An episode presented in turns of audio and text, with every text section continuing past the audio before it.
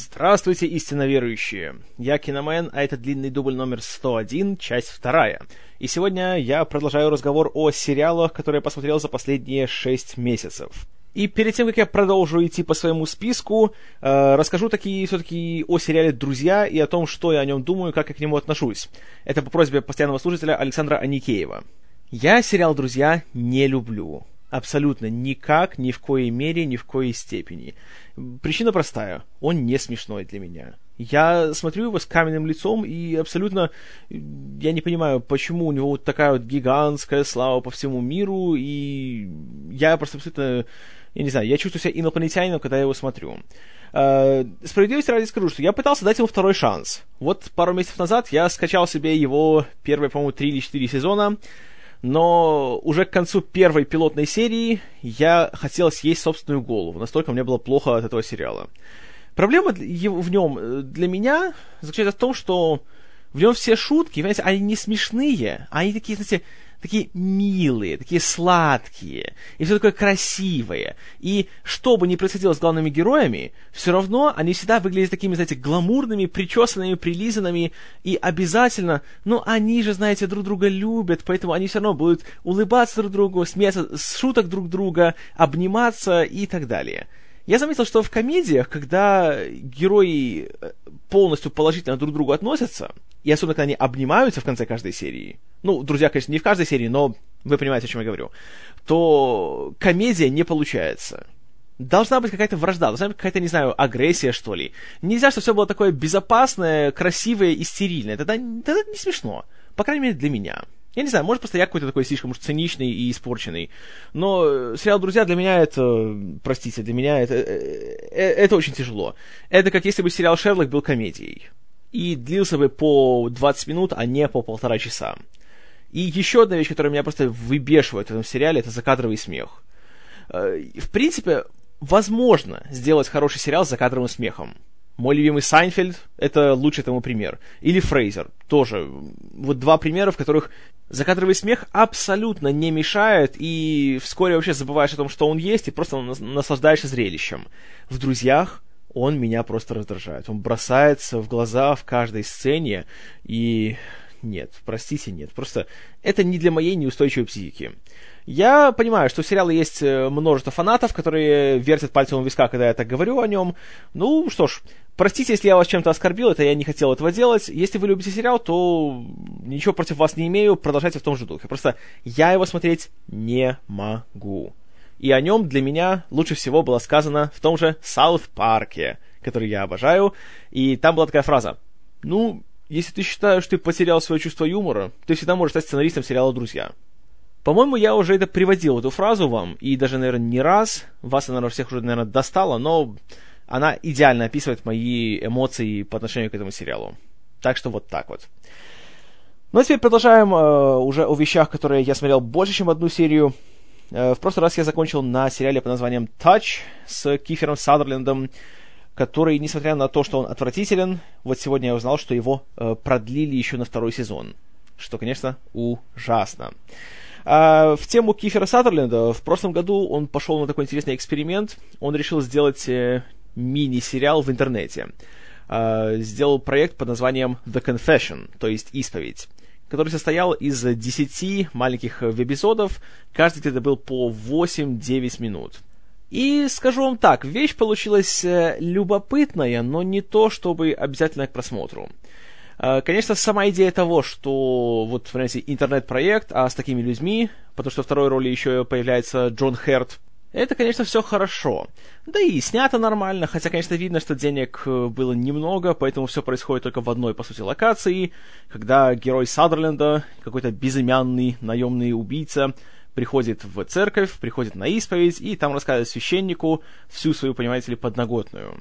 И мы видим некоторые флешбеки из его и из его работы, и из его просто жизни, и из, даже из его детства немножко, и так далее. И в конце, конечно же, есть определенная страшная тайна, которую он открывает, и все на этом как бы заканчивается.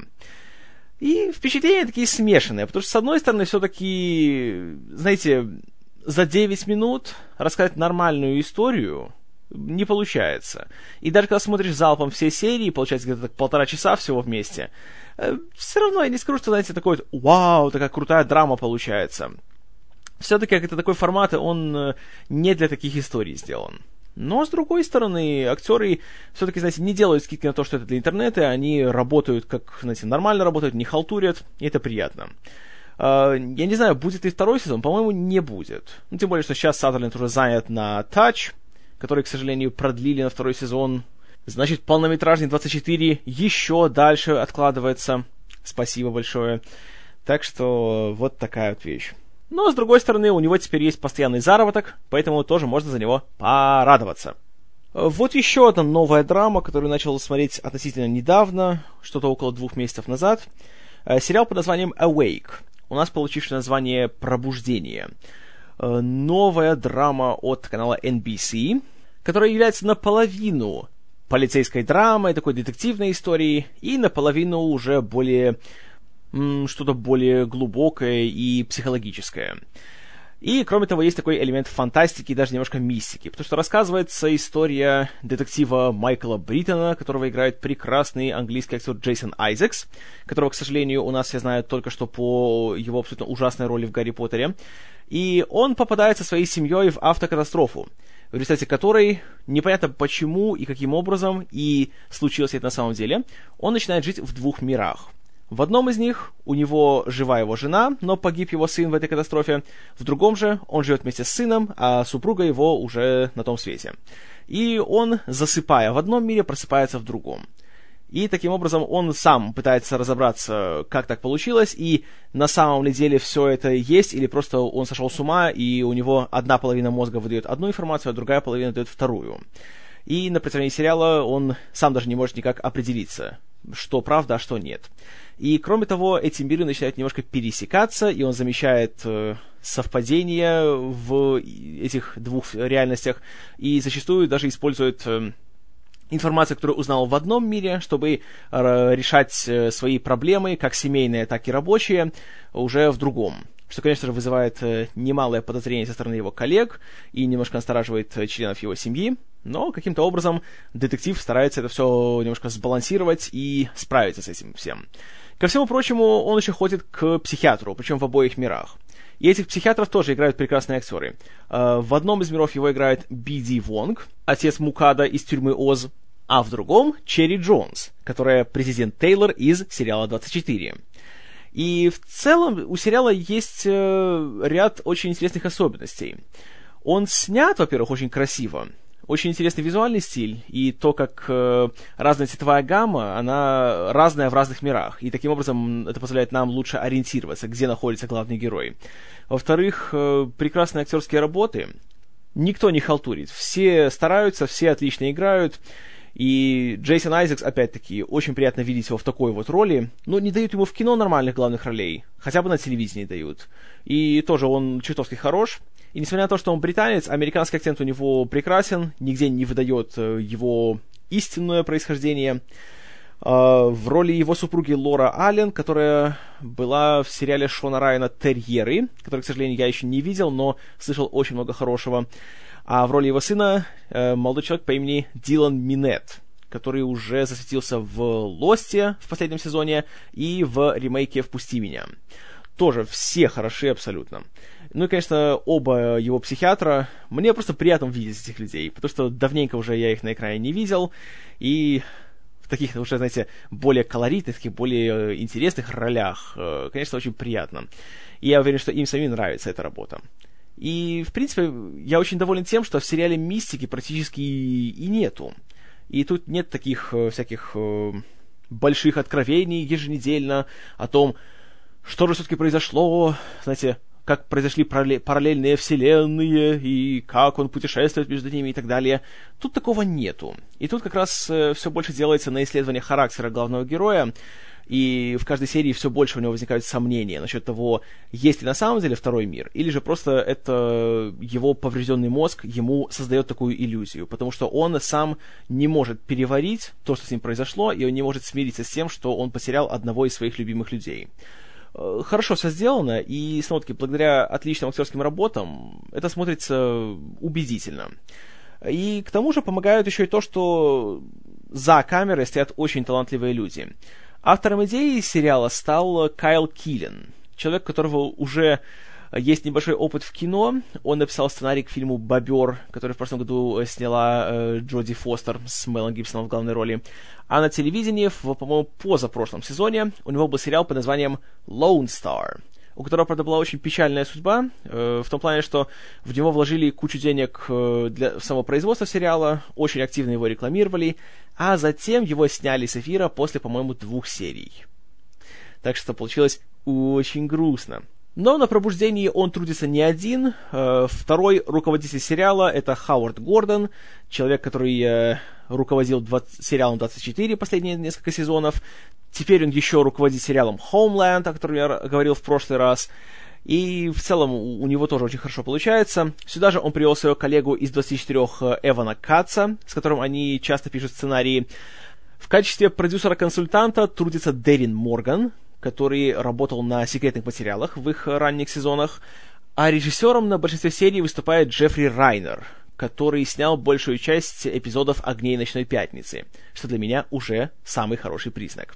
А пилотную серию снимал э, тоже очень э, яркий и самобытный режиссер Дэвид Слейд, создатель «Леденца», «30 дней ночи» и «Сумерек 3». И пилотная серия в его исполнении получилась просто великолепной очень хорошо смотрится и э, очень советую посмотреть. Кстати, у Слейда отношения с телевидением еще не закончились. Э, в ближайшее время он будет режиссировать еще один пилот, который, правда, надеюсь, в сериал не превратится, несмотря на все мое уважение к режиссеру, потому что он будет называться «Ганнибал». И нет, это не будет исторический сериал, который сделан на волне популярности Спартака. Это будет уже снято по мотивам книг Томаса Харриса про доктора Ганнибала Лектора и будет э, детективная драма, где и лектор еще будет до того, как его поймали, и он, понимаете ли, будет э, помогать полиции в поимке всяких э, опасных преступников. Ну и параллельно, конечно, он будет кушать людей. То есть реально тот же Декстер, только с Ганнибалом. Вот и все. В общем, маразм крепчает. К вопросу о маразме, я посмотрел первые две серии сериала «Река» The River, и на этом я остановился. А, еще один из э, полутора тысяч э, проектов в этом году, которым приложил руку Стивен Спилберг. Хоррор-сериал от канала ABC, рассказывающий о том, как э, знаменитый документалист а Стив Ирвин или Николай Дроздов отправился куда-то там в леса Амазонии и там пропал. Его объявили пропавшим без вести, а затем уже и признали мертвым, но его семья верит, что он еще жив, и они сооружают экспедицию, отправляются туда, вдоль реки, как вы уже догадались, и ищут своего пропавшего патриарха. Но, конечно же, все не так просто, как кажется. И у этой реки есть, да, вы угадали, страшные тайны. Страшно, правда? А проблема еще в том, что автором идеи сериала был человек по имени Орен Пелли который славится тем, что сделал фильм «Паранормальная активность». Ну, или «Паранормальное явление», если хотите. И здесь принципы те же. Съемка ведется или камерой Паркинсона, которая, знаете, а-ля монстро, только хуже. Э, в том плане, что, что идут люди по джунглям, все вроде тихо-тихо, что-то где-то хрустнуло, и сразу так, а, а, что произошло, где, где это, что это такое? Камера начинает судорожно метаться из одной стороны в другую, ничего не видно, и начинается тошнота. Затем, вот там, смотри туда! Поворачивает камеру, а уже ничего нет, потому что все уже исчезло.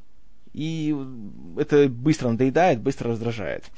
И второй тип съемок — это статичные камеры которых оказывается полторы сотни на каком-то корабле, который находят наши главные герои, на котором раньше э, продолжал свою экспедицию наш этот самый пропавший исследователь. И среди нашей экспедиции есть телепродюсер, который отправляется туда только для того, чтобы насобирать материала для нового цикла документальных э, передач. Но я, конечно, верю в то, что у него есть такие меркантильные интересы, что он вставляет кучу камер, но их столько, и они в таких углах расположены, где ни один вменяемый человек их не, не будет ставить. Это выглядит исключительно фальшиво, постановочно и просто скучно.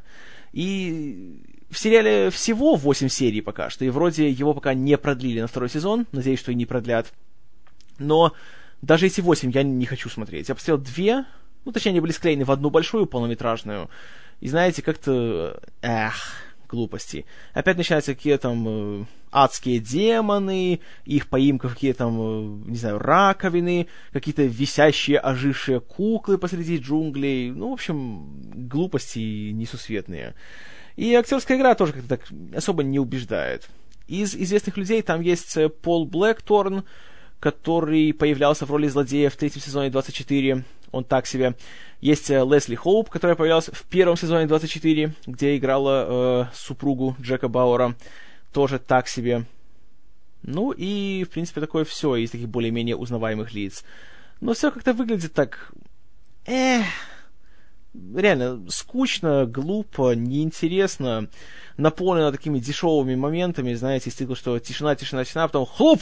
Все кричат и паникуют, и камера трясется. Поэтому дурацкий сериал, не рекомендую и надеюсь, что он уже больше не вернется. Хотя ходят такие разговоры, что, возможно, интернет-прокат Netflix возьмется за него и будет спонсировать его второй сезон. Но я надеюсь, что это будет неправдой, как это случилось и с сериалом Terra Nova которому также приложил руку Спилберг. Netflix вроде собирались его реанимировать, но в последний момент взяли и решили, что спасибо, товарищи, не надо. И таким образом Terra Nova уже никогда не вернется. Аллилуйя. Но при этом из всей этой кучи проектов Спилберга, по крайней мере, один сериал получился удачным. Хотя бы на мой взгляд. Он называется Smash. У нас его вроде перевели как «Успех». Э, сериал, который повествует нам о создании большого бродвейского мюзикла, посвященного жизни и смерти Мэрилин Монро. И автором идеи здесь выступила Тереза Ребек, сама женщина, которая работала на Бродвее много раз в качестве драматурга вроде, и она как бы знает всю эту систему изнутри. А среди актеров хватает людей, которые сами имеют опыт либо в пении, либо в хореографии, либо в выступлении в театре.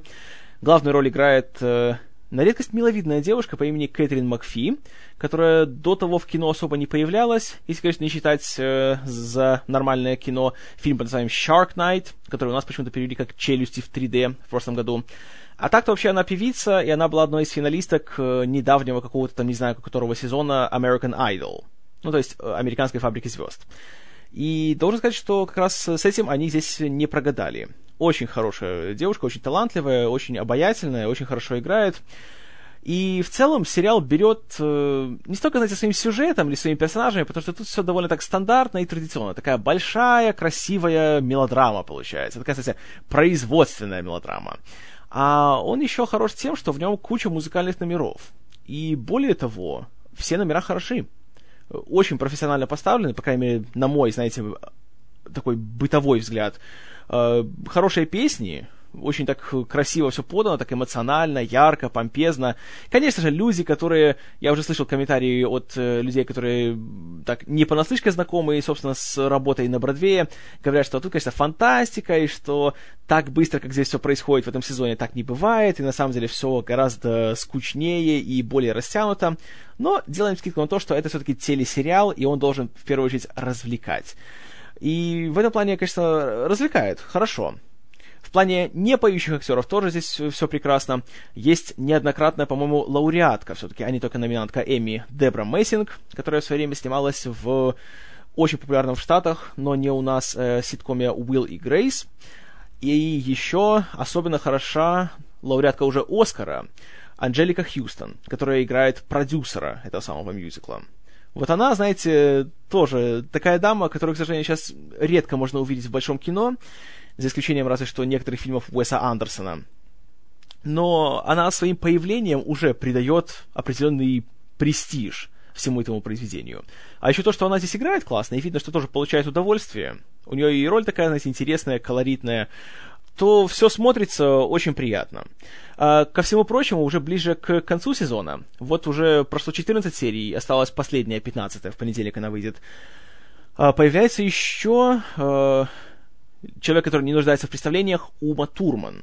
И она играет э, большую такую диву киноэкрана, очень избалованную и взбалмошную киноактрису, которую приглашают на главную роль в этом самом мюзикле, потому что у них проблемы с финансированием, и нужно как-то гарантировать, что зритель придет, смотреть это все. Поэтому они берут кинозвезду, чтобы, понимаете ли, э, зритель пошел. И ее сюжет тоже очень интересен. Должен сказать, что я ожидал, что это будет просто такой, опять же, ход со стороны авторов сериала, чтобы просто привлечь к себе внимание, что, о, смотрите, Ума Турман, она же обычно на телевидении не снимается. Но реально тут она хороша. Я небольшой поклонник этой актрисы, но здесь она на самом деле впечатлила. И, в принципе, все сделано так, ну, знаете, с душой.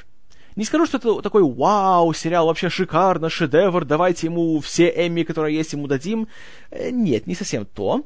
Но как э, вот именно эксперимент сделать еженедельный мюзикл на телевидении, я считаю, тут авторы справились э, очень даже хорошо. Э, ну, опять-таки, музыку здесь пишет и э, все песни тоже композитор Марк Шейман, которого не раз номинировали на Оскар, и уже, что говорит в его пользу, это то, что он регулярно сотрудничает с Трэем Паркером и Мэттом Стоуном. По крайней мере, полнометражный Саут Парк и Отряд Америка имеют музыку именно что от Марка Шеймана. И он был соавтором всех песен. Так что, сами понимаете. И в целом Smash смотрится очень приятно, очень, знаете, такой красивый такой, по-хорошему глянцевый сериал, который при этом еще и имеет не только, знаете, красивую внешность, но еще и интересную душу.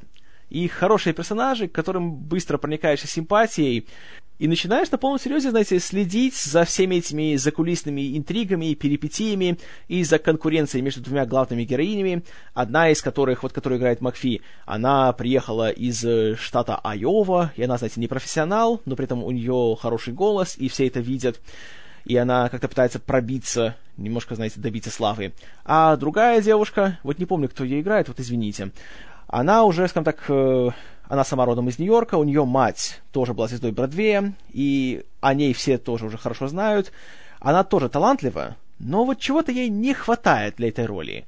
И как она не напрягается, как она не разбивается об стенку, среди прочего, и под влиянием своей матери, ну, классическая ситуация, э, как-то вот у нее получается хуже. Но при этом нет такого, что вот одна такая хорошая, другая такая плохая. И обеих понимаешь, и за обеих так э, немножко переживаешь. И за обеих начинаешь болеть ближе к финалу. Очень хорошо все сделано. И, конечно, есть такие, знаете, классические мыльно-оперные ходы, типа того, что есть э, такой нагловатый режиссер у мюзикла, который играет Том Холландер, которого вы могли видеть в «Пиратах Карибского моря» в сиквелах. Он там играл этого лорда, как его там, Бекет вроде фамилия была. Ну, в общем, таким плохишом там был то он такой, конечно, дядька, знаете, ну, видно, что такой немножко, эх, неприятный, такой хамоватый. И, разумеется, одна из актрис начинает с ним спать, и начинаются всякие слухи и обвинения и тому подобное. Но при этом сериал не опускается до, вот, знаете, до бразильских мыльных опер. И смотрится в, на протяжении всего сезона интересно и с уважением к зрителю. Поэтому, если вам хочется что-нибудь э, новое и оригинальное попробовать на телевидении, попробуйте Smash. Я думаю, что не пожалеете о потраченном времени. Плюс в нем всего 15 серий пока что, поэтому если даже не понравится, то он быстро проходит. Плюс сериал уже продлили на второй сезон, так что можно спокойно его начинать и не бояться, что его не станет. Как я уже говорил, Smash не опускается до уровня трэша, а вот сериал, который и не думает подниматься выше трэша. True Blood. Настоящая кровь. От HBO. Недавно я посмотрел его четвертый сезон, в котором, откровенно говоря, сериал уже совсем слетает с катушек. А, с самого начала True Blood, э, он подавался как такой, знаете, очень кровавый, очень развратный дамский роман на телевидении. Потому что история, по сути, та же самая, что и в «Сумерках». Только здесь э, вместо э, мутной девочки-подростка у нас есть э, не мутная, просто молодая девушка, в которую влюбляется вампир, она влюбляется в него, но вместо того, чтобы ходить с э, кривыми физиономиями и ныть о том, как им тяжело, они, знаете, продолжают свои отношения. И тут все более по-взрослому, тут, э, ну, конечно, HBO, сами понимаете, э, кровища, обнаженка, матершина, все дела — Плюс все происходит в штате Луизиана, в захолустной местности, где сплошные, ну, не колхозники, но понимаете, какого типа контингент. И это отражается, конечно же, и на сюжете. Первый сезон, признаюсь, я смотрел с удовольствием. Вот э, автор идеи Алан Болл, который имеет Оскар за сценарий «Красоте по-американски», и создатель не менее прекрасного сериала, а на самом деле гораздо более прекрасного под названием «Six Feet Under», э, «Клиент всегда мертв» на том же HBO, он нашел такую вот э, грань между, с одной стороны, трэшевым развлечением, и, с другой стороны, интересной, опять-таки, э, такой красивой человеческой драме. Ну, красивое, наверное, это не самое лучшее слово здесь, но затягивало. И актеры тоже играли прекрасным образом. В главной роли была лауреатка Оскара Анна Пакуин, э, в роли ее вампирского возлюбленного англичанин Стивен Мойер, и из них получилась хорошая пара. Настолько хорошая, что она даже перетекла и из э, экрана в их жизнь, и с тех пор они уже стали супружеской парой.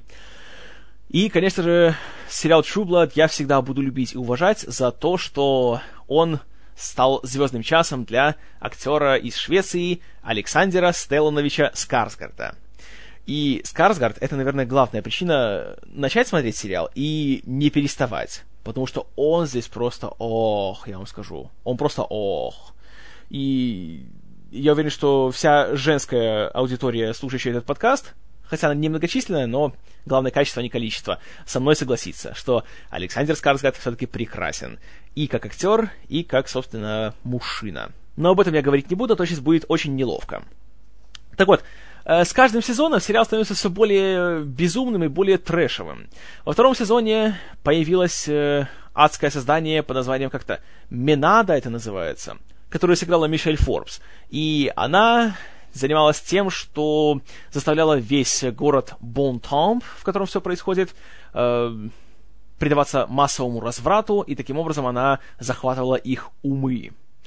Э, с этим, конечно, все разобрались, и уже это показывало, что все-таки, наверное, дальше чего-то особо приземленного ждать не стоит. А в третьем сезоне появились оборотни. Но, к сожалению, как и в «Сумерках», эти оборотни разочаровали. Все говорили, что «О, они будут такой страшной угрозой, они будут главными злодеями всего сезона», а реально серии так после третьей они взяли и просто и, и исчезли практически. И оказались просто кучей бухих байкеров, которые превращаются в больших собак, а не, знаете, в страшных волков, которые разорвут тебя на части. Поэтому это было разочарованием. Но, с другой стороны, в том сезоне появился очень колоритный персонаж, э, король вампиров Рассел Эджингтон, который решил объявить э, войну человечеству. Хотя и тут тоже. Вот проблема сериала True Blood в том, что он много обещает, но в конечном итоге обещание, как правило, оказывается пшиком. И финал третьего сезона получился очень таким, знаете, антикульминационным. Что, конечно, не порадовало. Но еще большая проблема начались уже в четвертом сезоне, когда в сюжете появились, внимание, феи. И в начале первой серии четвертого сезона мы даже попадаем в их мир, и вот то, что происходит там, это реально такой, знаете, тест для зрителя. Если вы это просидите и не начнете говорить, на что я трачу свою жизнь, то вы досмотрите сезон до конца. Если же нет, то бросайте, потому что дальше лучше уже не станет. Uh, да, там, конечно, появляется королева фей, которая хочет uh, захватить нашу главную героиню и начинает бросаться в нее какими-то фруктовыми бомбами, которые излучают какой-то адский свет. И нет, даже как-то продолжать не хочется. В общем, бред полный начинается в этом сезоне. И немножечко, конечно, он утихает. Потому что появляется новая угроза в виде ведьм. И ведьмы как раз, знаете, тут одна такая есть э, очень злостная героиня, которая, знаете, хороша. Порадовала. По крайней мере, она была грозная, и она реально представляла угрозу для наших э, героев-вампиров. И уже в этом сезоне надо признать, что как раз концовка э, всего этого года получилась очень даже такой э, колоритной, я вам скажу. И даже произошли такие некоторые неожиданные повороты, и произошли некоторые смерти, которые, с одной стороны, некоторые были неожиданные, другие были долгожданные. И в целом, я скажу, что вселяет в меня надежду конец четвертого сезона. И то, что таки снова будет Александр Скарсгард, это все еще хорошо. Ради него я продолжаю смотреть. Пятый сезон начнется уже вот в июне. Однако пошли такие новости, что после пятого сезона Алан Болл уже не будет никак причастен к этому сериалу, и уже не ясно вообще, будет ли еще его продолжение, поэтому пятый может быть последним. Знаете, лучше, чтобы был последним, потому что растягивать все это не стоит. Да, конечно, оригинальный цикл книг Шарлейн Харрис, на котором основан сериал, он длиннющий, там уже вроде более 10 томов есть. Но все-таки на телевидении немножко другие правила, и не стоит так вот все это растягивать. И тем более, что видно, что и так у авторов не самое лучшее представление о том, как сделать однородный сериал, который был бы интересен на протяжении всех своих 12 серий в каждом сезоне. Э, но есть одна новость, которая меня заставляет еще больше ждать пятого сезона, потому что в ней в роли какого-то большого верховного предводителя вампиров появится Питер Мэнса, которого, как вы помните, я очень люблю за сериал «Спартак». Вот ради него, в дополнение к Скарсгарду, обязательно буду смотреть пятый сезон. Ну а что касается рекомендаций, если вы еще не смотрели, попробуйте первый сезон. Вот его стоит посмотреть. Он там только 12 серий в себе содержит, и я думаю, что как раз э, должен пойти нормально. Тем более там актеры хорошие появляются, там появляется очень симпатичная Лин Коллинз, еще до того, как ее стали звать всякие там большие диснеевские блокбастеры. Э, Майкл Реймонд Джеймс, тоже приятный очень актер, который снимался в тех же «Терьерах» и ну, много где появлялся. Вот в «Ходячих мертвецах» недавно он тоже появился в одной серии. Э, хорошие в этом плане люди, поэтому стоит посмотреть. Э, Крис Бауэр там тоже есть, который был в «Прослушке» во втором сезоне. И... Кстати, кто там еще был? Ой, забыл, как этого человека зовут. А, Уильям Сандерсон, который был в «Бегущем по лезвию» в роли непутевого местного шерифа комедийные моменты как раз в сериале очень даже хороши бывают иногда. Когда вот именно шутки по поводу всех этих э, тупых э, луизианских захолустных фермеров. Это, это нормально, да. И вампиры все-таки хороши. Приятно видеть, что они здесь не блестят, они не слушают эмо-музыку, и когда они уже кого-то кусают, то, черт побери, кровища хлещет. И они все-таки не только соблазнительны, но еще и устрашающие.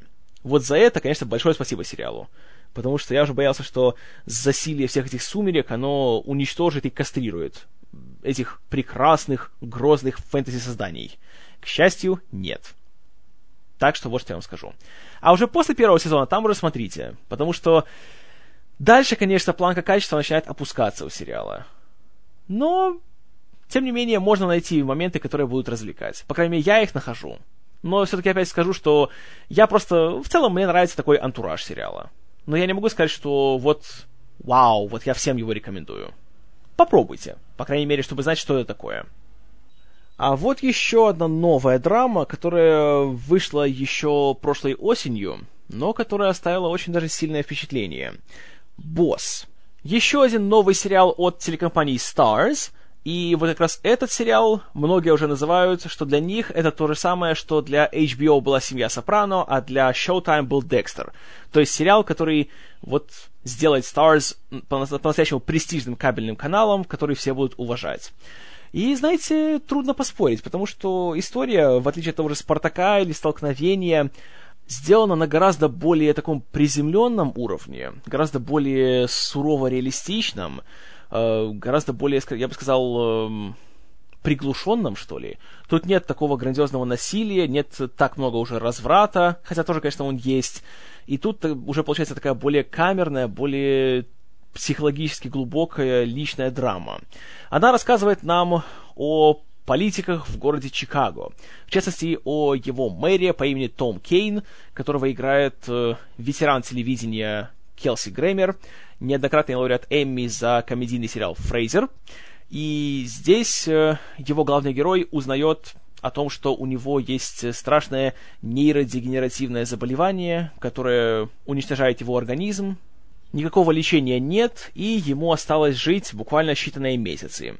И вдобавок к этому приближается избирательная кампания на пост губернатора штата, в которую он продвигает э, молодого амбициозного политика, и, кроме того, у него большие проблемы в семье, потому что у него есть жена, которая играет Кони Нильсон, но она чисто номинальная, потому что в доме они живут в разных комнатах, и она с ним только для того, чтобы создавать красивую картинку и чтобы получать от него официальную поддержку для проведения всяких своих э, благотворительных акций и для ну, отмывания денег и получения престижа.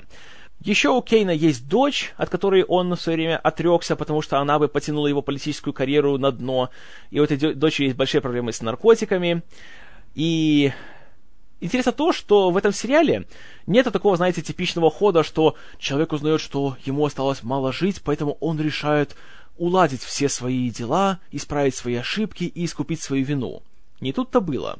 Том Кейн, на самом деле, омерзительная личность, и авторы сериала, в частности его автор идеи Фархад Сафинья, который известен как э, соавтор сценария к фильму Мэла Гибсона «Апокалипто», ну или «Апокалипсис», если, если хотите, э, не пытается показать нам его, как, знаете, какого-то такого хорошего, просто недопонятого человека. Он говорит, что на самом деле это безжалостная сволочь, э, и если хочешь стать главой города, тем более такого, как Чикаго, который славится своими коррумпированными чиновниками, то иного выбора, кроме как стать грязным политиком без каких-либо моральных принципов, у тебя это не получится. И Гребер, надо признать, э, очень смело себя ведет в этой роли, абсолютно отбрасывает всякие, даже попытки вызвать симпатию зрителя, и начиная даже с первых серий, когда у него возникают проблемы с э, некоторыми местными профсоюзами, и один из их руководителей искупает свою вину перед ним, прислав ему отрезанные уши своего родственника. И что он с этими ушами делает, это надо просто увидеть.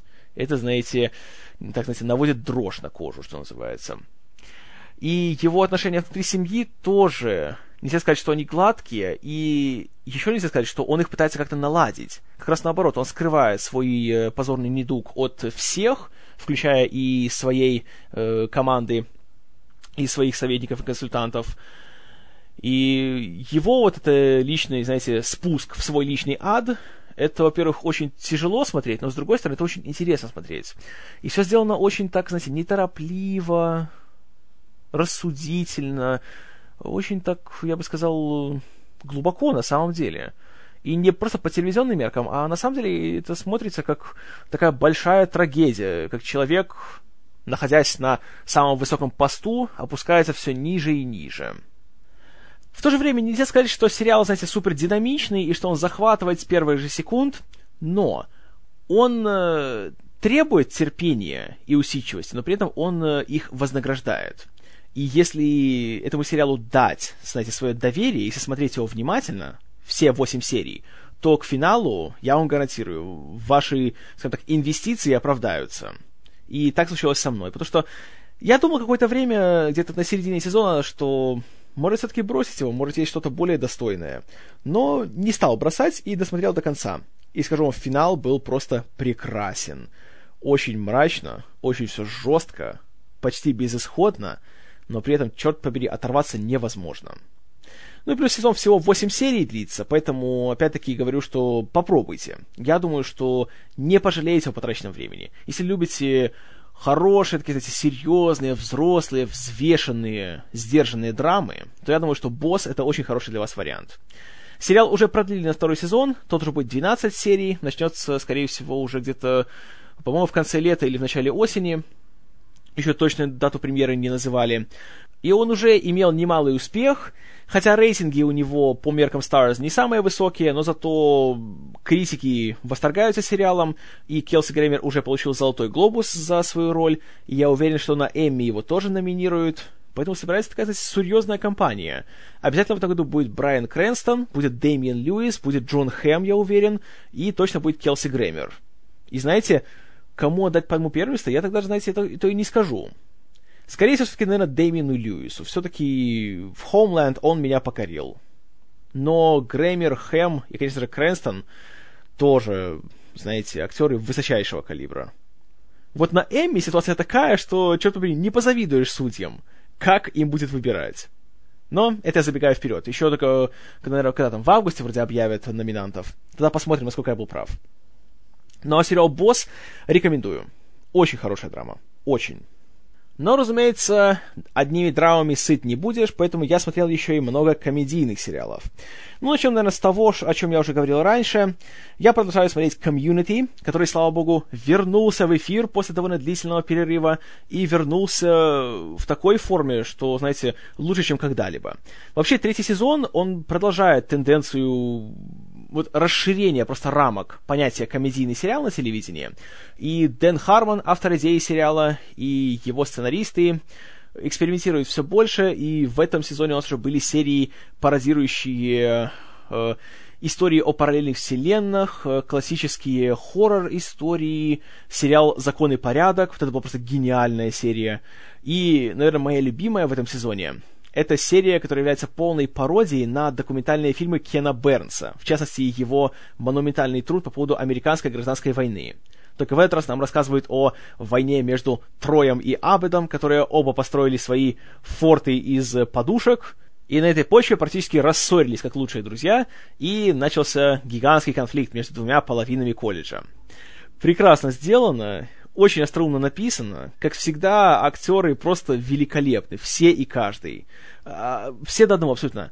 Джоэл Макхейл Чеви Чейз, Гиллиан Джейкобс, все-таки не Джиллиан, а Гиллиан, Дэнни Пуди в роли Абеда вообще просто гениален. Если его не номинируют на Эми, если ему не дадут это Эми, то все, э эти награды потеряют всякий, всякий авторитет в моих глазах. Потому что, ну как можно вот такого актера не оценить и такого комедианта, я, я не представляю. Дональд Главер в роли Троя тоже и, молодец совершенно. Вот у них этот дуэт получается, Трой и Абет. Это, хочется про них посмотреть отдельный сериал. Вот настолько они классные, настолько они именно симпатичные получаются, настолько они обаятельные. И самое классное, что юмор в сериале одновременно очень такой циничный, такой очень стебный, очень... Вот ничего святого нету. И в то же время есть такие сцены, которые просто очень, знаете, красивые такие, именно добрые, и просто милые. И именно потому, что они такие милые на фоне всего остального, они еще больше смешат. Великолепная абсолютно работа. И я очень, очень надеюсь, что все-таки у руководства NBC хватит мозгов продлить сериал еще на четвертый сезон это было бы просто идеально. Это было бы исполнение всех моих мечтаний. И судя по тому, что после возвращения у комьюнити рейтинги стали хоть немножечко, но расти, а в целом у NBC, как у, у канала, сейчас не самые лучшие времена, потому что у них нету больших хитов, и рейтинги всех их сериалов довольно-таки невелики, я думаю, что вероятность того, что комьюнити вернется в сентябре, все-таки больше, чем была раньше очень-очень на это надеюсь. И повторяю, если вы все еще не смотрите комьюнити, то вы это очень зря делаете. Исправляйтесь как можно скорее. Потому что этот сериал просто великолепен. Ну конечно же, я надеюсь, что в этот раз его хотя бы номинируют на Эмми, потому что в прошлом году бессовестно его прокатили. Долбанная теория Большого Взрыва получила аж две номинации за лучшего актера первого плана. Community ни одной. Ни в каком. Вот сравните эти два сериала и скажите мне, вот реально, неужели Community это сериал, который меньше заслуживает наград, чем теория Большого Взрыва? Если скажете, что да, то, ну, тяжелый случай. В общем, сериал гениален как никогда, смотрите обязательно, не пожалеете. Кроме того, конечно же, продолжаю смотреть Modern Family, который какой-то дебил все еще назвал «Американская семейка». Ну, дебил, что поделать. А, сериал, тем не менее, все еще великолепен поразительно, насколько вот авторам удается поддерживать одинаково высокий уровень. Вот, вот уже три года подряд. Реально ни одной плохой серии. Каждую смотрю, на каждой просто умираю со смеху и поражаюсь, насколько, казалось бы, уже заезженная тема, и все ситуации уже вроде, которые могли только быть, уже вроде использованы, но они находят что-то новое, что-то оригинальное, что-то свежее. И что самое классное, какие здесь классные актеры насколько вот они реально талантливы, насколько они работают именно вот в ансамбле, так что здесь нету кого-то одного, кто выделяется, а все, абсолютно все жгут, что называется, не по-детски. Даже дети. Это реально один из немногих на моей памяти комедийных сериалов, где актеры дети ничем не хуже взрослых. А взрослые, поверьте, тут еще какие взрослые. Эд О'Нил, Джули Боуэн, Тай Берелл, даже бывшая модель София Вергара. И та настолько просто вот э, классно, вот вжилась в эту роль, что просто смотришь и нарадоваться не можешь. Великолепная работа. Вот скоро сезон закончится, осталось, по-моему, сколько, две или три серии. Я буду очень долго, знаете, скучать летом, и не могу дождаться, когда они вернутся в сентябре. Скорее всего, сериал получит Эми как лучшая комедия в этом году, уже третий год подряд. И знаете, я не буду спорить, потому что они молодцы. И, конечно, я больше всего хочу, чтобы Эду О'Нилу наконец-то дали награду, потому что уже получили трое из э, актерского состава. Эрик Стоунстрит, э, Тай Берелл и Джули Боуэн. Эда О'Нила первый год вообще не номинировали. В прошлом году его выдвинули, но не дали. Теперь я надеюсь, что все-таки справедливость восторжествует. Но посмотрим, как что будет. В любом случае, Modern Family — великолепная вещь.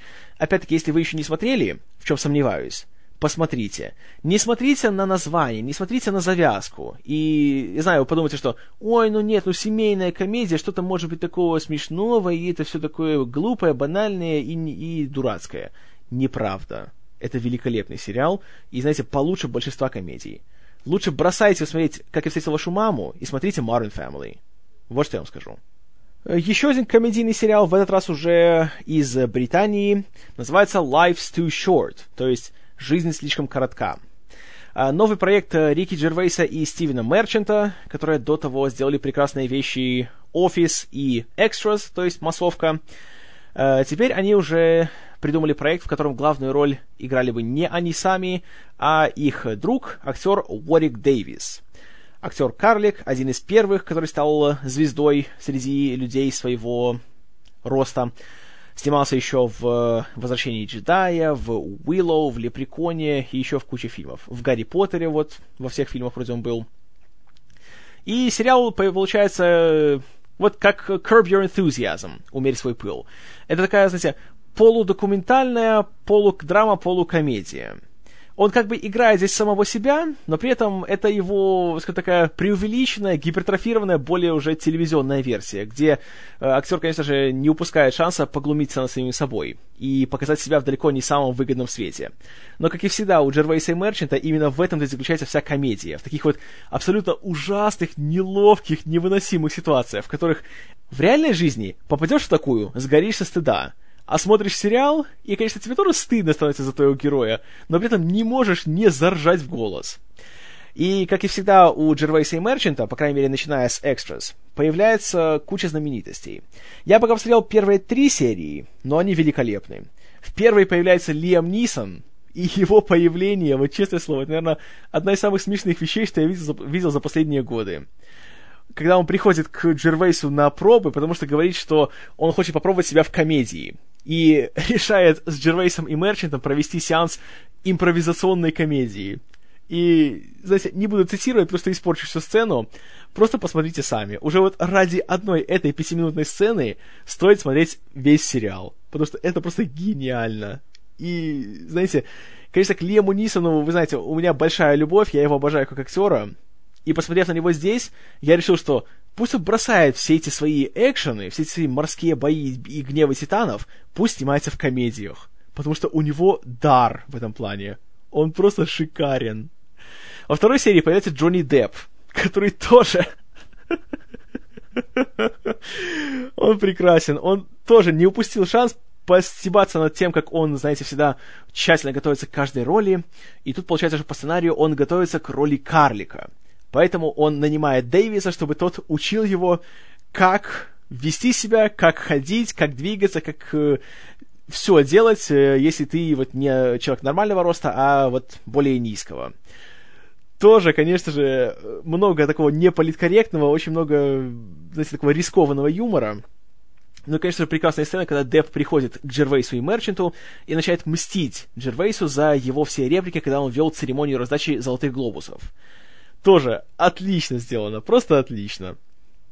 А в третьей появляется Хелена Бонем Картер, тоже в роли самой себя. Э, и получается так, что Дэвис получает э, работу в качестве дублера на съемках какой-то исторической костюмной драмы, где он должен заменять собой актера-ребенка. А у Бонем Картер в этом плане большие проблемы. И что происходит дальше тоже, это надо видеть.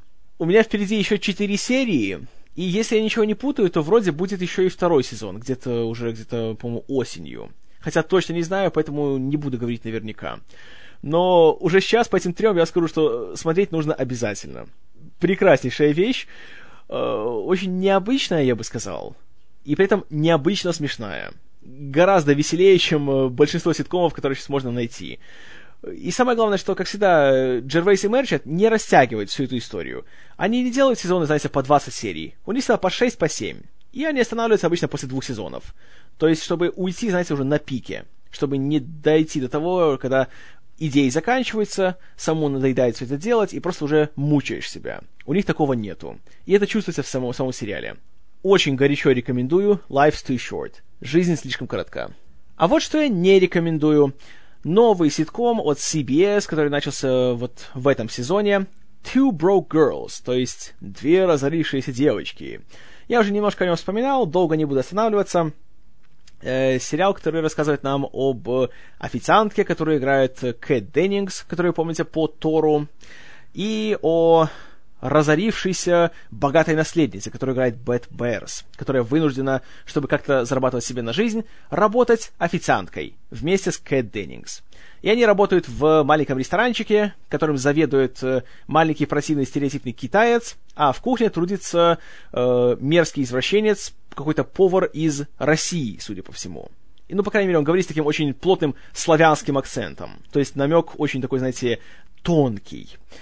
И сериал был создан э, Майклом Патриком Кингом, исполнительным продюсером и режиссером на «Сексе в большом городе». И когда он делал сериал, он даже так и говорил, что он хочет сделать на коммерческом телевидении такой, знаете, рискованный такой сериал комедийный уровня HBO, что, понимаете, были шутки о сексе, были шутки о да обо всем, о чем угодно, и получается всякая пошлятина, реально. Ни одной серии не проходит без шуток о... о чем там? О половых органах, об испражнении, о садомии, о букаке и обо всем остальном. Да-да, я, я не оговорился. О Букаке. И вот это смотреть, если честно, просто противно, потому что смотришь, вроде есть талантливые люди. Вот та же Кэт Деннингс, я уже говорил, что она, она хорошая актриса, она и хороший комедиант, она знает, что, как, знаете, как говорить шутки, как именно играть в комедии, у нее есть, есть это чувство ритма, но, о боги, с такими мерзкими сценариями, с такими пошлыми шутками, это просто невыносимо. Я уж молчу о абсолютно оскорбительных расовых стереотипах, в частности, по поводу азиатов и по поводу славян. Э, сериал очень-очень плохой, но, конечно же, рейтинги у него высочезные, и его уже продлили на второй сезон. Так что, что я знаю.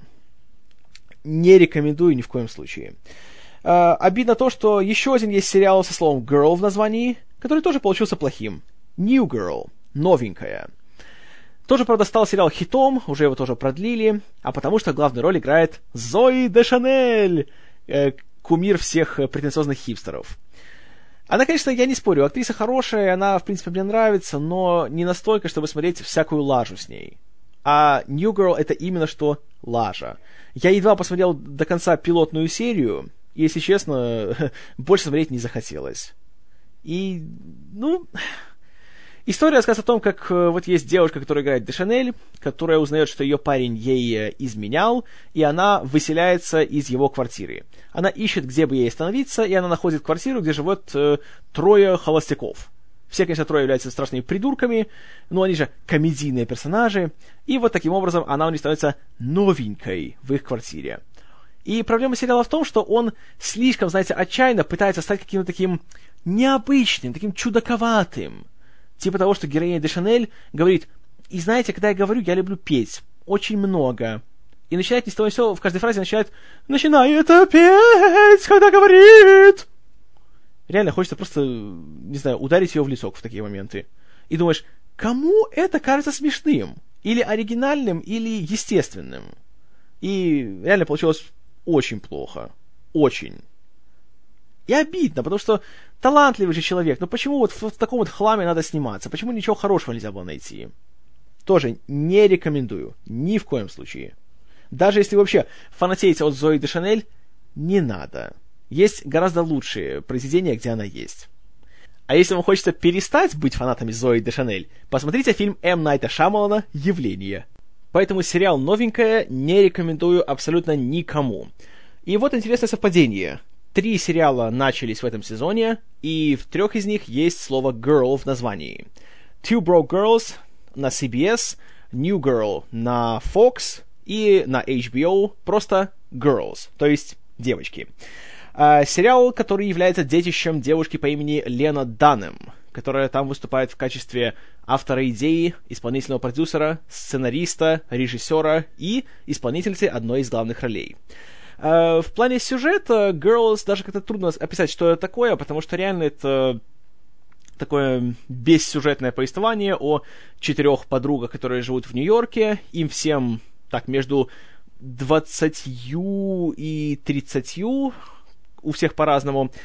И реально сериал рассказывает о том, о том просто как, каково жить в современном мире, вот быть девушкой, которая, в принципе, ничего такого супер особенного себя не представляет. И сериал основан просто на такой бытовухе, на таких серых обыденных вещах, которые традиционно в сериалах, а тем более в ситкомах, как-то не освещаются. И особенно вещи далеко не самые лицеприятные, в частности, особенности межполовых отношений и э, да, во всей красе показываются вещи типа э, всяких грязных разговоров во время секса, э, отсутствие грубости или, наоборот, нежности при половом сношении, обмен всякими развратными смс и фотографиями и тому подобное. И, как часто бывает в комедиях от HBO, тут юмор строится на том, что тебе просто стыдно за героев становится. И ты смотришь, ты краснеешь, ты понимаешь, что у тебя самого бывают такие ситуации, такие вот дурацкие, абсолютно унизительные, противные, но при этом смотришь и смеешься, потому что понимаешь героев во, во всей вообще глупости их, их положения, и не можешь не симпатизировать им. И тут интересно то, что это не то чтобы комедия в традиционном понимании. Тут нету, знаете, гэгов, тут нету шуток. Но тут есть ситуации, которые хочешь не хочешь, начнешь улыбаться. По крайней мере, хотя бы уже из сочувствия к героиням. И надо сказать, что это хорошо получается, потому что их и играют очень талантливые люди, и очень, опять-таки, новые лица появляются. Вот сама Данным, я ее до этого, если и видел где-нибудь, то точно, что не запомнил.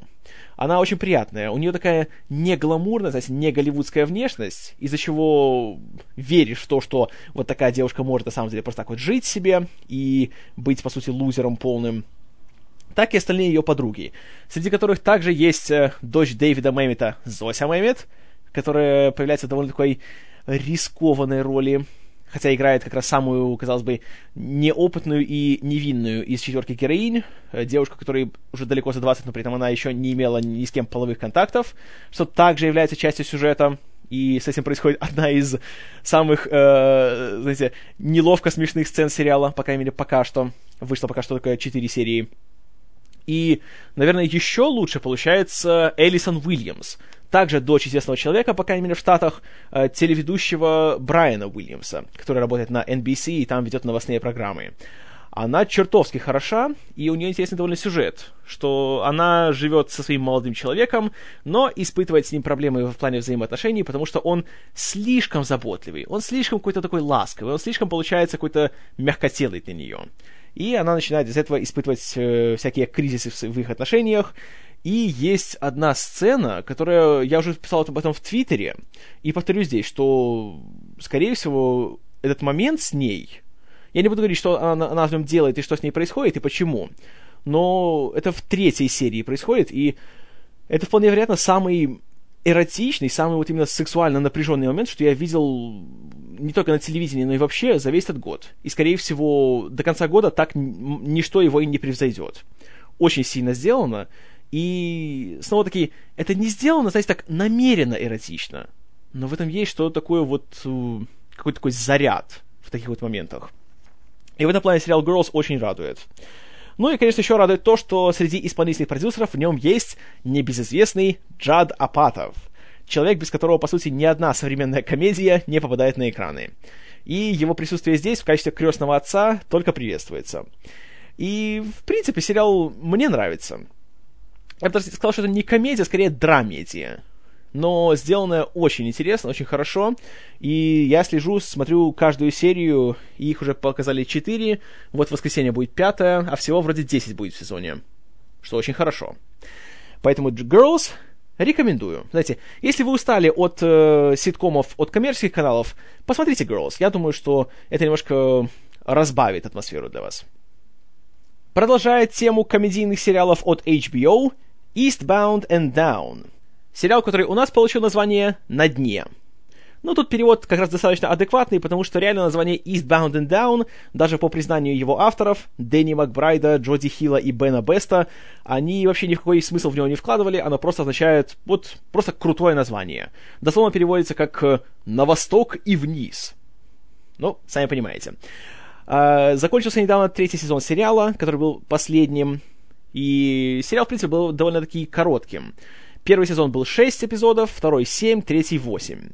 История взлета и падения бейсболиста Кенни Пауэрса, которому слава уж очень быстро ударила в голову, и он стал зазнаистым мудаком, из-за чего быстро потерял свою карьеру в высшей лиге и вынужден был вернуться обратно в свой захолустный дом, где максимум, на что ему можно было рассчитывать, это работа учителем физкультуры в местной школе. Его играет комедиант Дэнни Макбрайт, которого в последнее время много можно видеть на большом экране, э, как в хороших фильмах, вроде «Солдат неудачи», так и в очень плохих, вроде «Храбрых перцем». Но как раз здесь он прекрасен. По большей части потому, что вот его герой, товарищ Пауэрс, он поражает тем, насколько он именно что не симпатичен, и даже авторы не пытаются сделать его симпатичным. Он грубый, он расист, он гомофоб, он пользуется людьми, он им хамит, он, по, по сути, не делает почти ни одного приличного поступка за весь этот сюжет. И что самое классное, авторы не говорят, что он вот реально хороший парень, что он наш герой. И на протяжении сюжета он хорошенько огребает от жизни и от окружающих. И самое классное, что когда что-то плохое с ним происходит, то ты не, не начинаешь думать, о, за что же они так с ним, он же этого не заслужил. А наоборот понимаешь, что да, он заслужил это, он сам себе виноват. И есть какое-то такое определенное садистское удовольствие в наблюдении за ним. И надо все-таки признать, что Макбрайт в, это, в этом случае как раз его комедийный стиль, его это постоянная болтовня с использованием суперзаумных слов и такой некоторый такие психопатские тенденции у него наблюдаются. Здесь это смотрится на редкость уместно. И юмор, конечно, грубый, очень грубый, очень-очень-очень очень грубый, поверьте мне на слово. Если вы думаете, что знаете, что такое грубый юмор, то Eastbound and Down покажет вам, что вы этого не знаете на самом деле очень много грубости, очень много пошлости, очень много сексуального юмора. Но должен признать, что я смеялся, причем смеялся в голос, почти на каждой серии. Очень хорошо сделано. Опять же, с огоньком. И радует то, что кроме Макбрайда еще и все остальные не отстают. Особенно радует эпизодическое появление Уилла Феррелла, который просто крадет весь сериал своим появлением в роли автодилера Эшли Шейфера, который носит э, седой длинноволосый парик на протяжении всего сериала. А, Крейга Робинсона, которого мы могли видеть в офисе в роли начальника склада Дэрила, который играет большого конкурента Пауэрса, которому Пауэрс мстит, причем очень жестоко и очень зрелищно. А, даже Сет Роген появляется буквально на одну сцену, но и в этой сцене он хорош. А, Джейсон Судейкис появляется вот в третьем сезоне, и он тоже прекрасен. А во втором, э, когда Кенни отправляется уже из Штатов в Мексику, мы видим его отца в исполнении Дона Джонсона, у него появляется сообщник-преступник, которого играет Дип Рой. А, там он встречает еще э, местного авторитета, которого играет Майкл Пенья. И все хороши. Все смешны, все в меру отвратительные, но в этой их отвратительности как раз и заключается весь юмор. Очень хорошо сделано. И еще, за что я обожаю Eastbound and Down, это за его... Э, нельзя сказать, что это вступительные титры, ну, скажем так, за его интро в сериале. Потому что формат э, сериала таков, что каждый сезон смотрится как один большой трехчасовой фильм. И начало каждой следующей серии э, это там же, где заканчивается предыдущая. И первая сцена каждого эпизода это просто идет какая-то сцена, какой-то момент, затем кто-то говорит какую-то фразу, которая, знаете, становится таким вот панчлайном в этой сцене, и на ней экран замирает, появляется надпись Eastbound and Down по одному слову на экране, и звучат первые ноты, э, это такое классное такое соло на пианино из песни Фредди Кинга «Going Down». Настолько мне это нравится, настолько эффектно, что «Going Down» с тех пор стала уже моей мелодией будильника. И вот уже в течение года просыпаюсь я именно под эти вот, э, простите, лобания на пианино. Поэтому Eastbound and Down, не то чтобы я его рекомендую, но если вам нравится грубый, пошлый, бессовестный юмор, и сделанный, опять же, с душой, то посмотрите. В данном случае, кажется, хороший пример такого подхода. Я упомянул актера Крейга Робинсона, и с ним сериал также я смотрю. Это сериал, конечно же, «Офис», его американская версия. Теперь идет уже восьмой сезон, и он, вполне возможно, будет либо предпоследним, либо последним в текущем составе, потому что уже ходят такие слухи, что на следующий год его вроде уже продлили на девятый сезон, э, то там поменяется множество персонажей, потому что большинство актеров и э, некоторые сценаристы уже поуходили на другие проекты. Поэтому в целом он уже близится к своему закату. В принципе, многие предрекали, что уже на восьмом сезоне сериал закончится и сдуется, потому что в прошлом году из него ушел исполнитель главной роли Стив Карелл, которого, конечно же, не нужно никому представлять. И все уже волновались, что «А, все, как же офис протянет, все, Карелл был душой компании и так далее» оказалось, протянет, и еще как.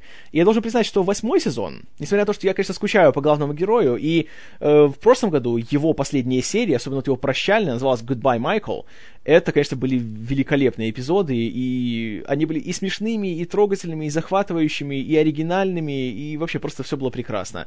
И отвлекусь немножко, очередная несправедливость людей, которые присуждают Эмми, это то, что Стива Карелла пять раз номинировали в категории лучшего актера в главной роли в комедийном сериале, и он все пять раз проигрывал.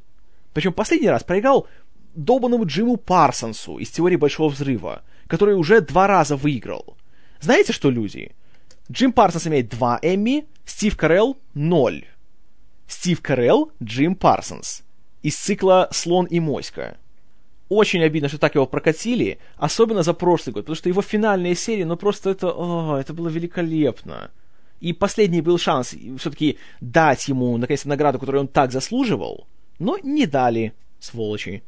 Но одна надежда, что теперь он уже будет в большом кино, знаете, будет жечь и привлекать то внимание, которое заслуживает по крайней мере, сиквела телеведущего, где он обязательно должен появиться, я жду с гигантским нетерпением. Но это уже совсем другая тема. Что касается офиса, то он все еще хорош. И самое классное, что в офисе, в отличие от других ситкомов, практически все исполнители ролей являются сами профессиональными комедиантами. И они занимаются либо стендапом, либо импровизацией, и поэтому они идеально вписываются в формат сериала, который стилизован под документальный фильм.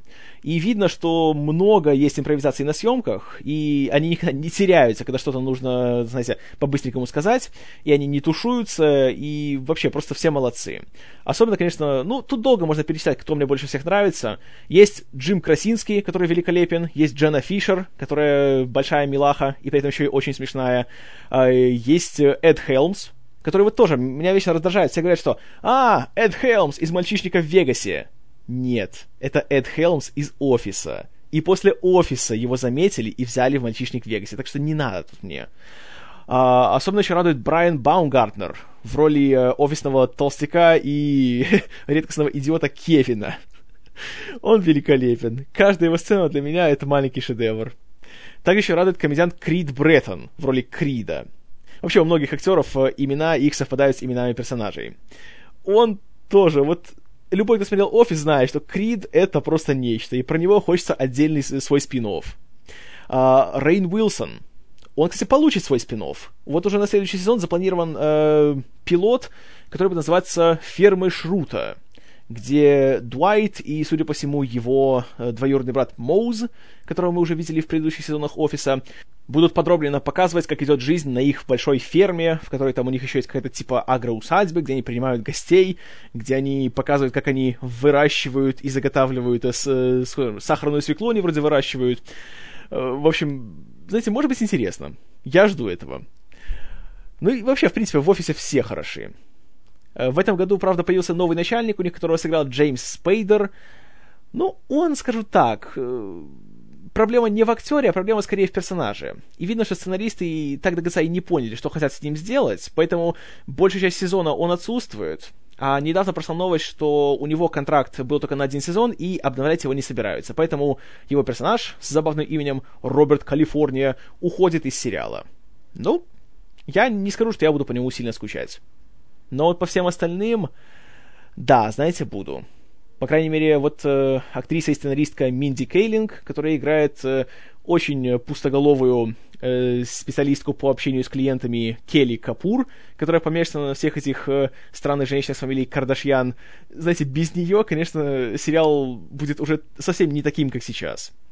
И восьмой сезон мне нравится, но если поуходят все эти люди в следующем году, то я уже не знаю, как я буду его смотреть. Чувство такое, что это будет как сериал Scrubs Клиника уже в девятом сезоне. После того, как в восьмом вроде все закончилось, и уже ушли почти все главные герои, прежде всего, конечно же, Зак Бреф и Сара Чок, и девятый уже был, ну, сами понимаете. Надеюсь, что с офисом такого не будет, и его достойно успеют завершить. Потому что предыдущие сезоны, ну, честное слово, один из моих любимых сериалов вообще всех времен. Это редкий ремейк, который, на мой взгляд, во всем обходит оригинал. А оригинал был ого-го. Сериал э, Рики Джервейса и Стивена Мерчанта, я его тоже очень-очень люблю, но как-то вот американский, не знаю, ну, как-то он ближе к сердцу. И даже Line 5 его смотрит. А сами знаете, Line 5 это человек, который вообще сериалы в принципе не особенно любит, но говорит, что офис это вещь, которую можно смотреть бесконечно и всегда ему нравится. Поверьте, от человека, который, в принципе, сериалы игнорирует, это очень серьезное заявление. И это очень серьезная рекомендация. Поэтому, если вы еще вдруг по какому-то странному недоразумению не смотрели американскую версию «Офиса», сделайте это. Я вам гарантирую, вы не пожалеете. Вот еще один сторожил среди комедийных сериалов, который я могу тоже смотреть бесконечно и никогда не уставать. Это, конечно же, South Park, Южный парк. Вот сейчас идет 16 э, сезон сериала. Пока что показали его первую половину, как уже традиционно это делают Трей Паркер и Мэтт Стоун.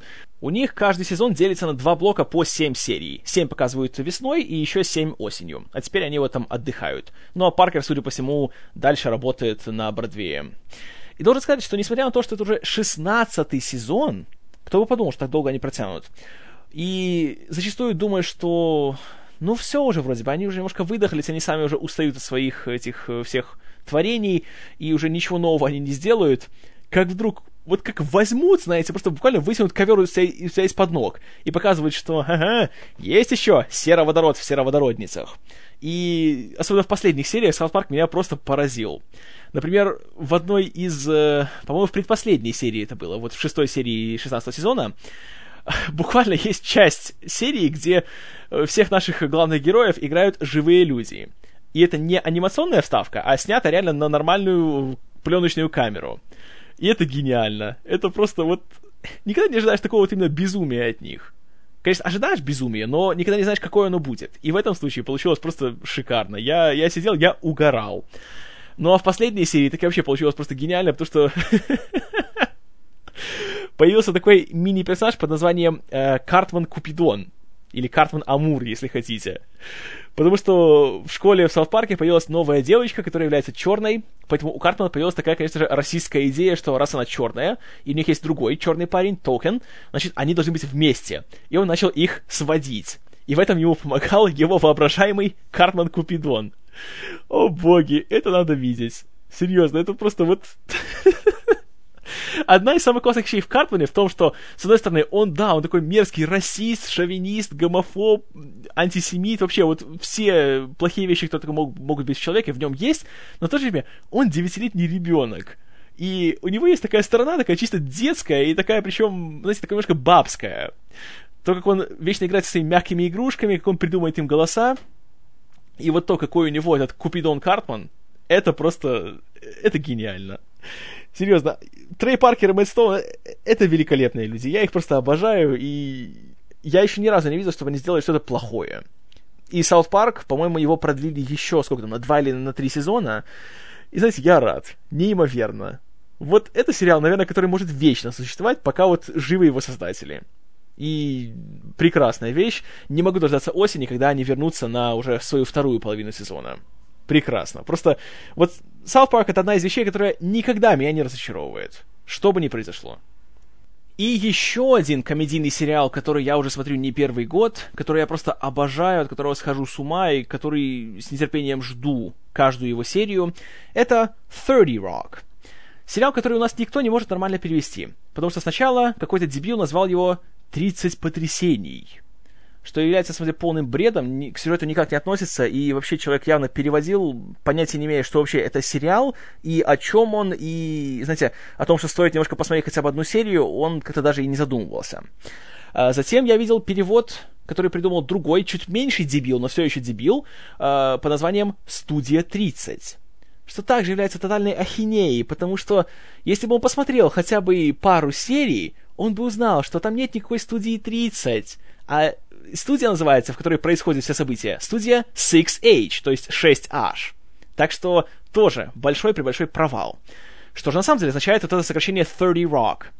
Для особо непонятливых специально в выступительные титры вставлен такой большой кадр, где камера проезжает по такой гранитной плите, на которой написано 30 Rockefeller Plaza, то есть это адрес. Рокфеллер Плаза 30 можно просто перевести Рокфеллер, запятая, 30. Все, потому что это адрес штаб-квартиры телекомпании NBC. И о ней повествует нам весь сериал. Но, разумеется, для этого же нужно быть Нобелевским лауреатом, понимаете, чтобы догадаться вот до таких вот простых вещей. Нет-нет, лучше с 30 потрясений. Это гораздо круче. Идиоты. А, автор идеи сериала — замечательная женщина по имени Тина Фей, которая до него славилась тем, что она Э, долгое время работала в качестве сценаристки и актрисы на Saturday Night Live, на легендарном скетч-комедийном шоу, а также написала сценарий к великолепной комедии «Дрянные девчонки», где также сыграла одну из ролей второго плана. И создавая 30 Rock, она во многом опиралась на собственный опыт работы на SNL, потому что сериал нам рассказывает о закулисных буднях создания такой же, по сути, скетч-комедийной программы, которая показывается в прямом эфире, и о всех перипетиях э, ее главной сценаристки по имени Лиз Лемон у которой, во-первых, есть куча оболтусов подчиненных, с которыми постоянно нужно как-то э, заставлять их работать. У нее есть э, капризная главная бывшая звезда и ее подруга Джена Мароуни, которую играет Джейн Краковский. У нее есть новый, абсолютно не поддающийся контролю э, новый актер, который является кинозвездой по имени Трейси Джордан, которого играет Трейси Морган из того же SNL и он собой представляет этакий коллаж из э, Мартина Лоуренса и Эдди Мерфи тоже, кстати, прекрасен. Э, здесь он вносит свой такой фирменный, абсолютно маниакальный, абсолютно абсурдный стиль юмора. И, кроме того, у нее есть новый большой начальник, корпоративный воротила Джек Донаги, которого играет Алек Болдуин. И для Алека Болдуина эта роль открыла второе дыхание и заставила меня стать его фанатом. Потому что он просто гениален здесь. Его каждая сцена настолько хороша, что просто хочется ее перемотать и заучить наизусть. Вот насколько он, он здесь прекрасен. И сериал уже в свое время получил кучу Эмми. Его, по-моему, два или даже три года подряд признавали лучшей телевизионной комедией. Фэй и Болдуин получали Эмми как э, лучшие актер и актриса, точнее, актриса и актер в главной роли в комедии. Его не раз награждали за сценарии и за другие технические моменты. В общем, великолепная вещь, которую, опять же, у нас почему-то никто не смотрит. А зря, потому что как раз вот это, на мой взгляд, за, за, из современности, это реально мой любимый комедийный сериал. Я люблю его даже больше, чем Modern Family и Community. И даже в чем-то больше, чем South Park. Он просто гениален. Абсолютно. Здесь все хорошо. Здесь и есть и физический юмор, и э, юмор построен на игре слов, и абсурдный юмор, благодаря Трейси Моргану. И есть куча отсылок к Звездным войнам, потому что сама Тина Фей огромная их фанатка, и она их очень остроумно здесь вставляет.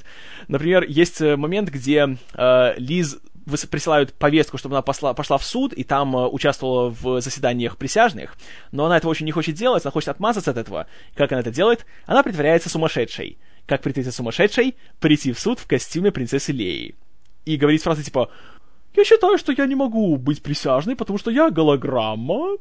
И с таким идиотским выражением лица это делает, что просто нельзя не влюбиться в нее. Или еще мне больше понравилось, когда в одной из серий в гостевом появлении была э, Кэрри Фишер, которая эту самую принцессу Лею играла. И она в особо драматичном моменте кричит «Помоги мне, Лиз Лемон! Ты моя единственная надежда!»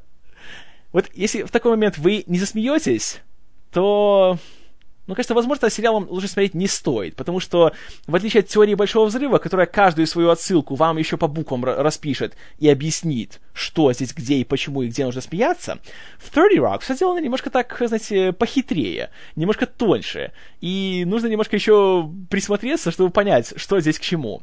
Например, тоже есть прекрасная серия, где э, Джек и Трейси берут под свое попечительство э, бейсбольную команду в бедном районе и они начинают ею управлять и манипулировать, и в конечном итоге все эти их действия превращаются в такую большую визуальную аллегорию на войну в Ираке. И я знаю, звучит безумно. Бейсбольная команда, война в Ираке. Сумасшедшая. Но смотришь, и реально просто поражаешься, как это классно, и как это смешно, и как это остроумно. Ну и, конечно, еще одна причина смотреть этот э, сериал — это его актеры не только главный состав, потому что тут тоже все молодцы, все до одного. Фэй, Морган, Болдуин, Краковский, э, Джек Макбрейер, вроде патологически оптимистичного, э, как бы сказать его, ассистента, что ли, работающего на NBC. Он, просто, ну, прекрасен. Его нельзя не любить. Я не представляю зрителя, который посмотрит и скажет, ой, какой он отвратительный. Все молодцы, но еще круче. Гостевые появления актеров как в роли самих себя, так и в роли каких-то персонажей второго плана. Тут я просто такой немножко список вам прочитаю. Итак, тут появляются Джейсон Судейкис, Дин Уинтерс, что большая радость для меня, как для фаната Оза, Джон Хэм, о, Джон Хэм, о да, Майкл Шин, Мэтт Деймон, Джеймс Марсден, Изабелла Росселлини, Кондолиза Райс, да, которая бывшая госсекретарь США Кондолиза Райс, э, Иди Фалько, ой, Иди Фалько, Сальма Хайек, Джулианна Мур, Элизабет Бэнкс, Стив Бусеми, Крис Парнелл, Конан О'Брайен, Эл Гор, который бывший вице-президент США, Джерри Сайнфельд, О, Джерри Сайнфельд. Если вы не знаете, кто это такой, то, товарищи, вы очень много потеряли. И с ним, конечно, тоже есть гениальная сцена, которая еще и хорошенько так стебется над NBC и над его текущим положением. Когда злой Сайнфельд приходит к Джеку Донаги и угрожает ему, что если он не перестанет нелегально вставлять Сайнфельда во всю рекламу на канале, то он выкупит эту телекомпанию и превратит ее в большой универмаг. На что Донаги смеется и говорит, «Ой, не говори глупости, Джерри, ты выкупишь NBC. Можно подумать, что у тебя есть 5 миллионов долларов». И весь этот корпоративный юмор, конечно, это, это прекрасно. Но и на Сайнфельде все не останавливается. Также появляются Кэрри Фишер, Дэвид Швимер, Опра Уинфри, Келвин Кляйн, да-да-да, тот самый, Адам Уэст, который Бэтмен, Нора Джонс, Бисти Бойс, еще когда все были живы, Джеймс Франко, Уилл Феррелл, Стив Мартин, Пол Джамати, Роберт Де Ниро, Джим Керри, Энди Сэмберг, Эмма Стоун, Хлоя Морец, и Том Хэнкс. И это еще далеко не все. И поверьте, каждое их появление, оно оправдывает ожидания. Они все смешные просто до боли. И сериал, вот теперь идет уже шестой сезон, он заканчивается. С каждым годом мне нравится только все больше и больше. А еще в последние два сезона э, Тина Фей стала практиковать такую вещь, как э, показ одного эпизода в прямом эфире. В прошлом году это было, и вот в этом, только вот буквально пару недель назад когда все абсолютно сцены сериала показаны вживую перед живой аудиторией и разыграны прямо вот в прямом эфире перед камерой, без всяких репетиций, без всяких повторных дублей. И тоже есть куча классных таких э, шуток, потому что в сериале очень часто используются флешбеки, а так как в прямом эфире, конечно же, ты не можешь сделать флешбэк с одним и тем же героем, то тут нанимают э, других актеров, чтобы они играли тех же персонажей. Например, в прошлом году было, когда э, Тина Фей вспоминает себя в прошлом, то ее прошлую версию играет Джулия Луи Драйфус из того же Сайнфельда. А в этом году, когда Трейси Морган вспоминает э, свое прошлое, то во флешбеке его играет Дональд Главер из Community. И, кстати, Главер еще и участвовал в 30 Rock как э, сценарист. Поэтому, если вы фанаты Community, то вы просто обязаны смотреть 30 Rock. И отмазки не принимаются. Гениальный сериал, который я просто обожаю, он мне безумно дорог, и я его пересматриваю регулярно, и получаю просто, ну, колоссальное удовольствие. И, судя по всему, он тоже в следующем году будет закончен, потому что его вот недавно обновили, буквально, по-моему, когда вчера вечером. Седьмой сезон будет уже сокращенный. Он будет идти где-то 13 или 14 серий. То есть, ну, скорее всего, уже будет завершающим. Но знаете, если они завершат его, хотя бы на том уровне, на котором сейчас, то, черт побери, они уйдут непокоренными. Потому что шикарно просто. А еще с помощью магии подкастинга я теперь могу сказать, что Комьюнити все-таки получит четвертый сезон. Аллилуйя! Он, правда, будет сокращенный, 13 серий, и, скорее всего, тоже будет завершающий, но, по крайней мере, создатели смогут завершить все на собственных условиях, так, как они это хотят сделать. Не могу дождаться. Так что сплошные хорошие новости. Ну и под завершение расскажу вам еще о двух новых комедийных сериалах, которые, на мой взгляд, заслуживают внимания. Первый называется Suburgatory. У нас, кстати, получивший очень даже остроумный перевод, как раз адекватный названию, по названием «Пригород» где в конце э, стоит буква не О, а А. То есть, получается, пригор ад. Потому что оригинальное название получается из сочетания двух слов. Suburb, то есть пригород, и purgatory, то есть чистилище. Поэтому сама шутка сохранилась в, переводном названии, пусть слова немножко поменялись. Так что тут как раз переводчикам большое спасибо. А, история тоже довольно такая абсурдная, немножко такая гип- гипертрофированная. Рассказывает нам о девушке по имени Тесса Олтман, которая всю жизнь почти прожила в Нью-Йорке, как вдруг в один не очень прекрасный день, по определенной, тоже довольно абсурдной причине, ее отец, Джордж, взял и сказал, что все, хватит жить в городе с его дурным влиянием, переезжаем в пригород.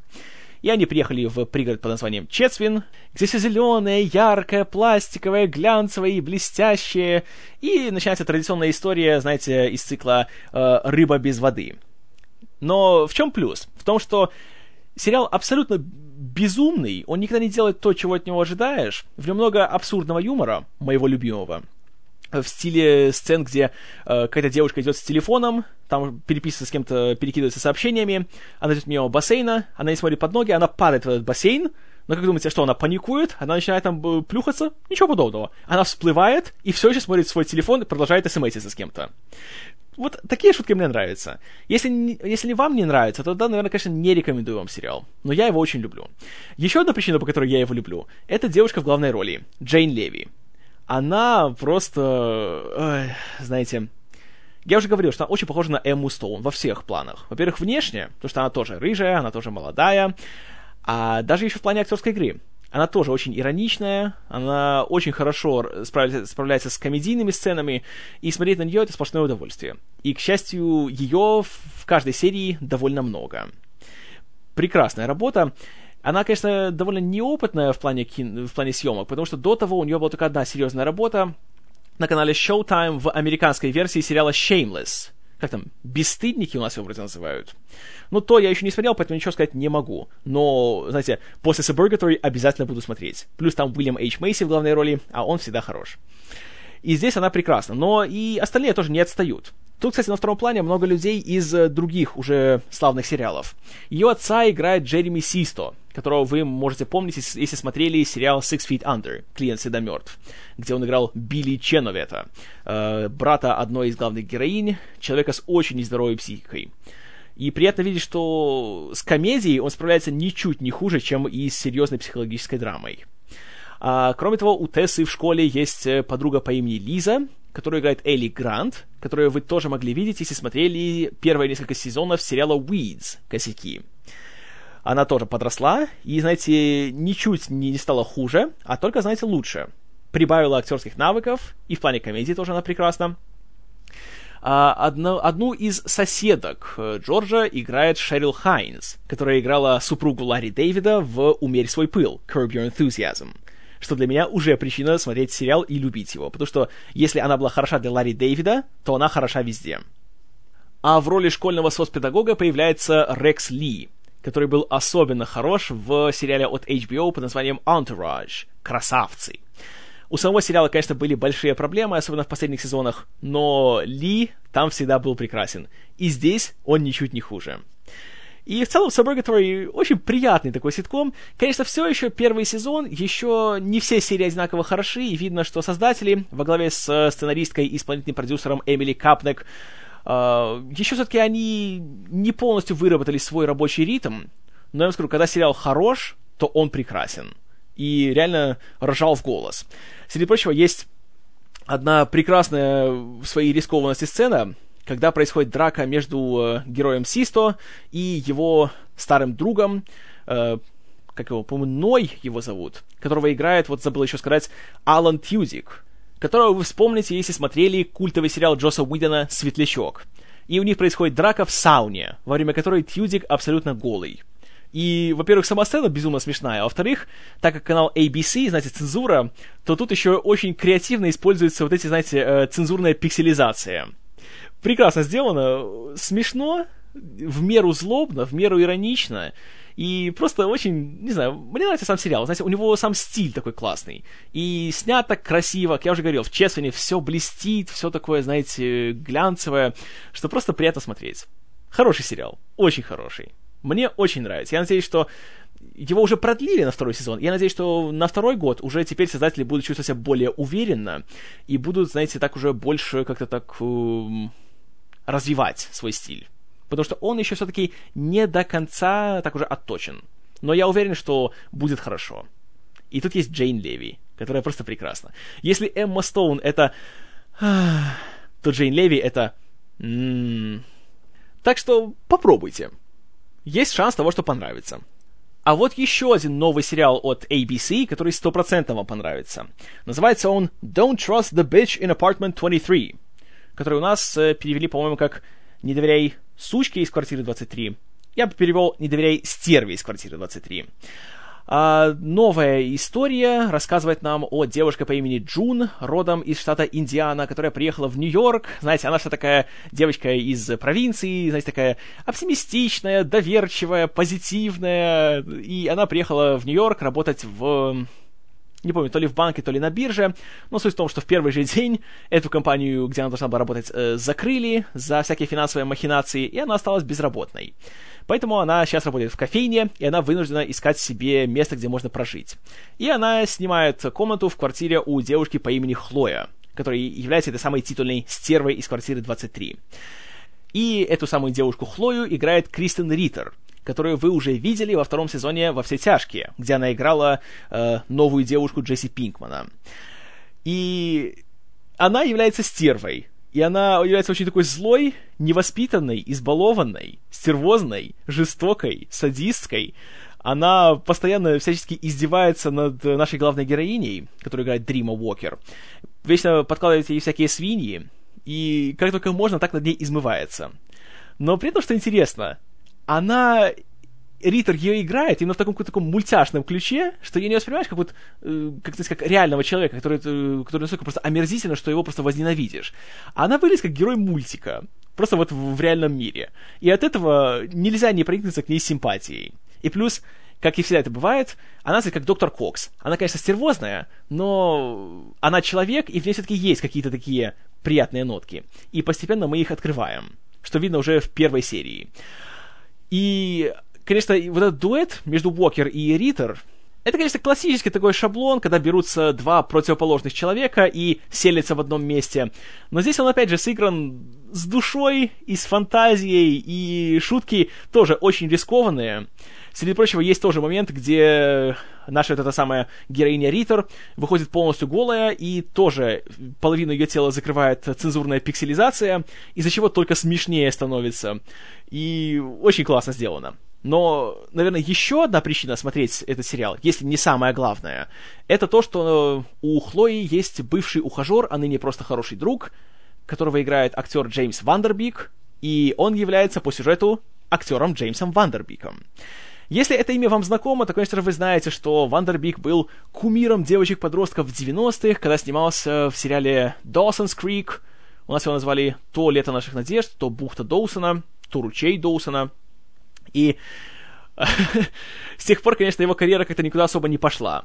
Были, конечно, такие редкие всплески вроде э, правил секса по Бретту Истону Эллису, но как-то кроме этого ничего не было.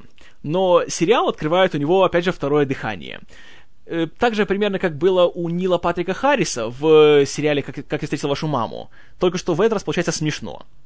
И Вандербик просто великолепен. То, что он играет самого себя, еще дает ему шанс хорошенько поглумиться над собственным образом. И он играет, знаете, не такого какого-то, там, знаете, скромного, такого благородного парня, а играет, на самом деле, опять же, очень циничного, очень ироничного, такого немножко самовлюбленного чела. И каждая его сцена просто великолепна. Например, в, по-моему, четвертой серии он рассказывает, как он снимался у Гая Ричи в одном из его гангстерских фильмов. И показывает сцену, где Вандербик выдает целый монолог, знаете, на кокне английском. И, честное слово, я, который человек, который с рождения изучает английский, ни слова не понял. Но в этом как раз вся шутка заключается. И это великолепно. Или когда он приходит э, в университет, где его, знаете, приглашают на то, чтобы он почитал пару лекций по актерскому мастерству, что он первым делом делает? Он стоит, за ним стоит доска, на которой написано «Джеймс Вандербик» гигантскими словами и еще с тремя восклицательными знаками и обведено в круг. Прекрасные такие вот шутки, очень смешно на самом деле, очень задорно. И самое классное, что без соплей но при этом есть что-то такое эмоциональное, что-то такое доброе и теплое в сериале. Но при этом хватает еще и такого здорового цинизма. Отличная вещь, показали пока что 5 серий, все 5 я смотрю и ржу в голос, и вам настоятельно рекомендую. Если вы его еще не смотрели, то, знаете, смотрите. Это один из тех сериалов, которые спустя пару лет все будут смотреть, знаете, все эти всякие там претенциозные хипстеры, и это, это он придет на смену всяким теориям Большого Взрыва и всем, вся эта остальная ахинея, которую сейчас все смотрят. Это, говорю, такой сериал, который будет иметь э, культовую славу, как э, «Клиника». Гарантирую вам. Великолепная вещь, смотрите срочно. Уж я-то точно буду продолжать смотреть. Как и еще буду смотреть кучу других сериалов, но об этом уже расскажу вам как-нибудь в следующий раз. Еще через полгода. Возможно. Ну а тем временем, пожалуйста, пишите ваши комментарии к подкасту. Буду рад все почитать. А до следующего раза. Спасибо за внимание. С вами был Киномен. И мораль всей этой истории – не будь блондином во вьетнамской тюрьме.